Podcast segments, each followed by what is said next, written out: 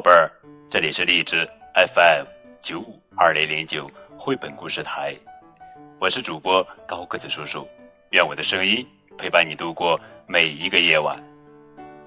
今天呀，我们要讲的绘本故事名字叫做《小魔怪要上学》，作者是法国作家玛丽·安涅斯·高德哈文，大卫·派金斯图，李英华翻译。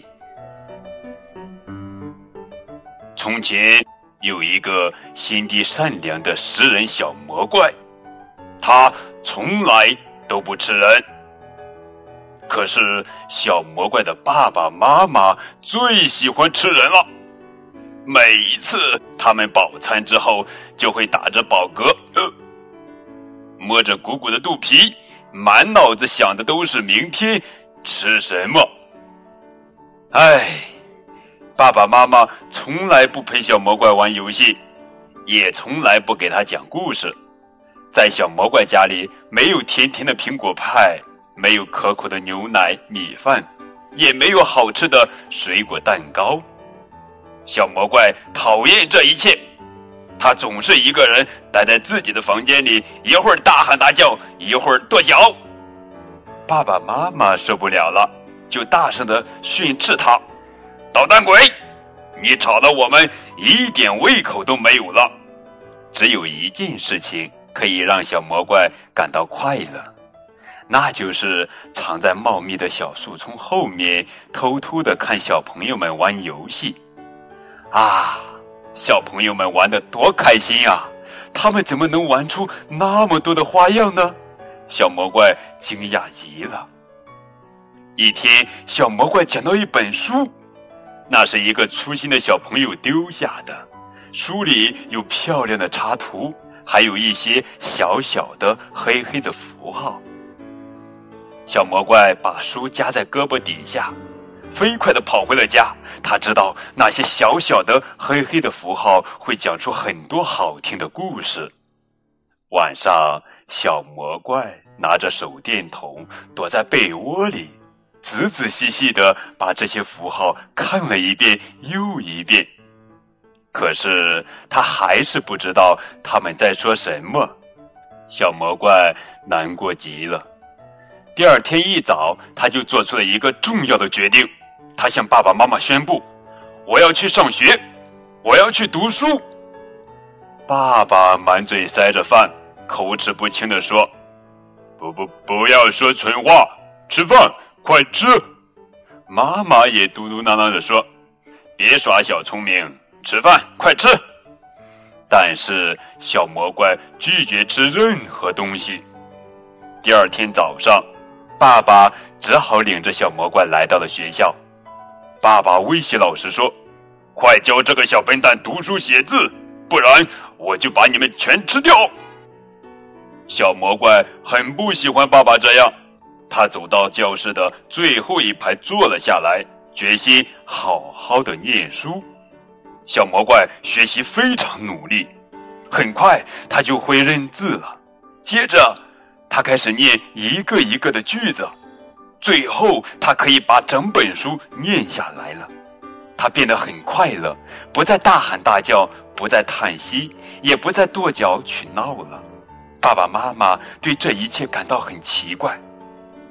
一天晚上，爸爸妈妈没有像往常一样大吃大喝，他们把耳朵贴在小魔怪的房门上，听见小魔怪正在里面高声的读着一本故事书。爸爸妈妈听着听着就被故事吸引住了。故事结束时，他们突然大声的鼓起掌来，他们的掌声太热烈了，把小魔怪吓了一大跳。他惊讶的打开了门。真好听，真好听！爸爸大声地说：“再讲一个，再讲一个！”妈妈急切的请求。小魔怪非常高兴的答应了。他接着又读了三个故事。后来他觉得有些累了，站起来对爸爸妈妈说：“今天已经很晚了，明晚我再接着给你们念吧。”接下来的晚上，小魔怪放学一回到家。还来不及放下书包，爸爸妈妈就拉着他的袖子，让他再讲一个故事。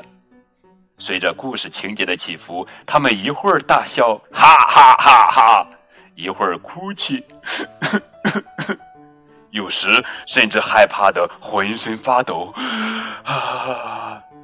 一天晚上，小魔怪给爸爸妈妈读了一本教大家怎样做出好吃的饭菜的书，当然，里面没有煮小孩子的方法。从这天开始，小魔怪放学回到家里，迎接他的都是美味的苹果派、香甜的牛奶米饭，甚至还有让人口水直流的水果蛋糕。哈哈，小魔怪终于可以美美的吃个够了。每天，小魔怪都可以享受美味的饭菜，他觉得好幸福啊！他决定在他生日那天，要邀请所有的小伙伴到家里来做客。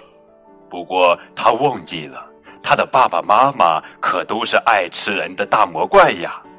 当他为小伙伴们打开门的那一瞬间，他才忽然想起来，可是安安、奥奥、萌萌、赫赫，他们都来了。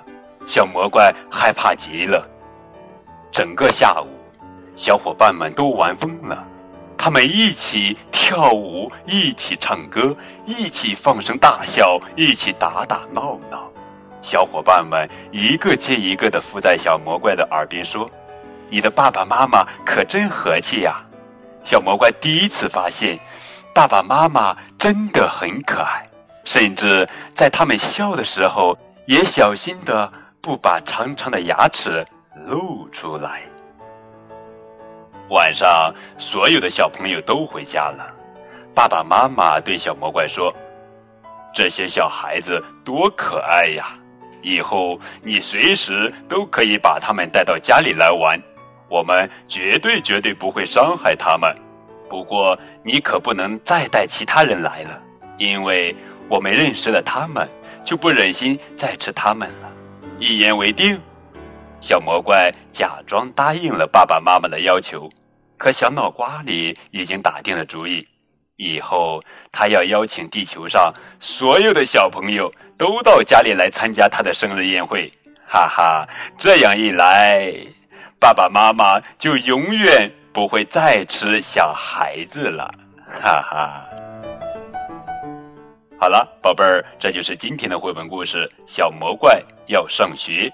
更多互动可以添加高个子叔叔的微信账号。感谢你们的收听，明天我们继续来讲好听好玩的绘本故事，等你哦。